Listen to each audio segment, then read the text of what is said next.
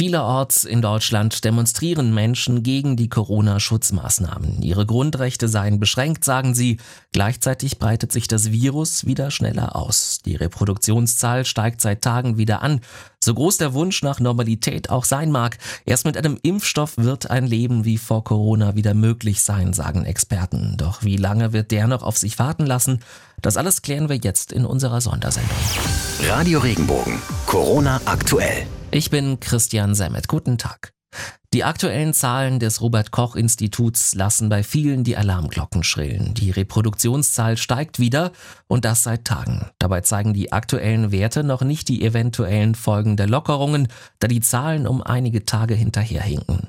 Vorhin hat Kanzlerin Angela Merkel deshalb noch einmal alle Bürger dazu aufgerufen, sich an die Regeln und Beschränkungen zu halten.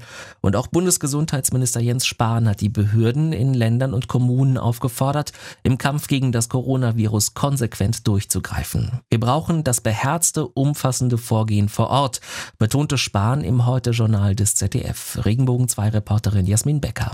Obwohl der Bund für den heutigen Montag viele Lockerungen der Corona-Beschränkungen beschlossen hatte, wurde am Wochenende fleißig demonstriert, oft ohne Mundschutz und unter Missachtung der Abstandsregeln. Im Internet äußern viele User ihren Unmut darüber und auch ihre Angst davor, dass sich das Virus unter anderem durch solche Menschen wieder stärker ausbreitet.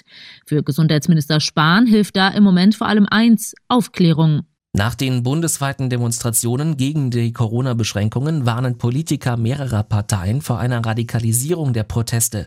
Vor allem Extremisten und Verschwörungstheoretiker würden die Corona-Krise nutzen, um demokratiefeindliche Propaganda zu betreiben, heißt es. Nochmal Jasmin Becker. Die Debatte über die gegenwärtigen Einschränkungen des öffentlichen Lebens seien zwar berechtigt, so Gesundheitsminister Spahn, entscheidend sei aber, wie diese Debatten geführt würden. Ähnliches hört man von der FDP und der SPD. Die AfD verteidigt die Proteste hingegen. Die Kritik an den Demonstranten sei unverhältnismäßig, findet Fraktionschef Gauland.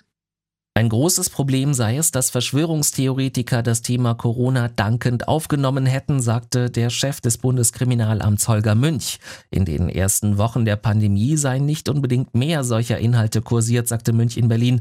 Allerdings habe das Virus eine größere Rolle gespielt. Jetzt wird wieder aufkommenden Demonstrationen sehen wir, dass äh, es vor allem versucht wird, gerade aus dem rechten Spektrum, Proteste aus dem bürgerlichen Lager, die erst einmal auch dagegen gerichtet sind, dass sie natürlich ähm, von den äh, Corona-Maßnahmen belastet sind, zu kapern, so nenne ich es jetzt mal, um dort auch ihre äh, Weltanschauungen und Theorien zu verbreiten. Und die Wahrscheinlichkeit, dass das zu einem wirklich ernsthaften Problem werden kann, steigt mit der Abnahme der Akzeptanz der Maßnahmen einerseits oder mit der Frage, ob wir ein wirklich großes wirtschaftliches Problem gerade für viele Bundesbürger bekommen oder behalten. Wie stark die Wirtschaft betroffen ist, bleibt ohnehin eine zentrale Frage in der Krise, denn die Wirtschaft sind am Ende wir alle, wenn es zum Beispiel um Arbeitsplätze geht. Laut einer Umfrage des IFO-Instituts hat bundesweit fast jedes fünfte Unternehmen Stellen gestrichen. Der Süden Deutschlands sei überdurchschnittlich stark betroffen, heißt es. Regenbogen 2 Reporter Nils Paul. Einige Branchen trifft der Jobabbau stärker, etwa die Gastronomie. Hier will jeder zweite Betrieb Beschäftigte entlassen oder bestehende Verträge nicht verlängern. In der Hotellerie im Prinzip das gleiche Bild, so die IFO-Umfrage. In der Autobranche sind in 39 Prozent der Unternehmen Entlassungen beschlossen worden. Damit sind die besonders betroffenen Branchen in Süddeutschland überdurchschnittlich stark vertreten. Keine Jobverluste gibt es nur in zwei Bereichen, in der Pharmabranche und bei den Lotterie- und Wettanbietern. Ja, und wie Lotterie spielen, so scheint auch das Pokern um einen Impfstoff gegen das Coronavirus. Das Bundesministerium für Bildung und Forschung nimmt weiter viel Geld in die Hand, um an einem solchen forschen zu lassen. Ist das Sofortprogramm gestartet, sollen 750 Millionen Euro aus dem Bundeshaushalt einfließen. Das hat Bundesbildungsministerin Anja Karliczek in Berlin bekannt gegeben. Das Sonderprogramm hat zwei Säulen. Erstens die Ausweitung der Studienkapazitäten in der Impfstoffentwicklung und zweitens die Sicherung der Produktionskapazitäten zur Herstellung eines wirksamen Impfstoffs in Deutschland. Getestet werden soll der Impfstoff dann zunächst an Freiwilligen.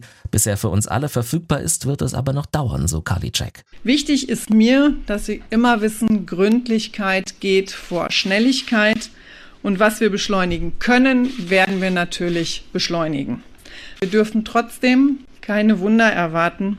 Nach wie vor gehen wir aber davon aus, dass Impfstoffe frühestens Mitte 2021 breit zur Verfügung stehen werden.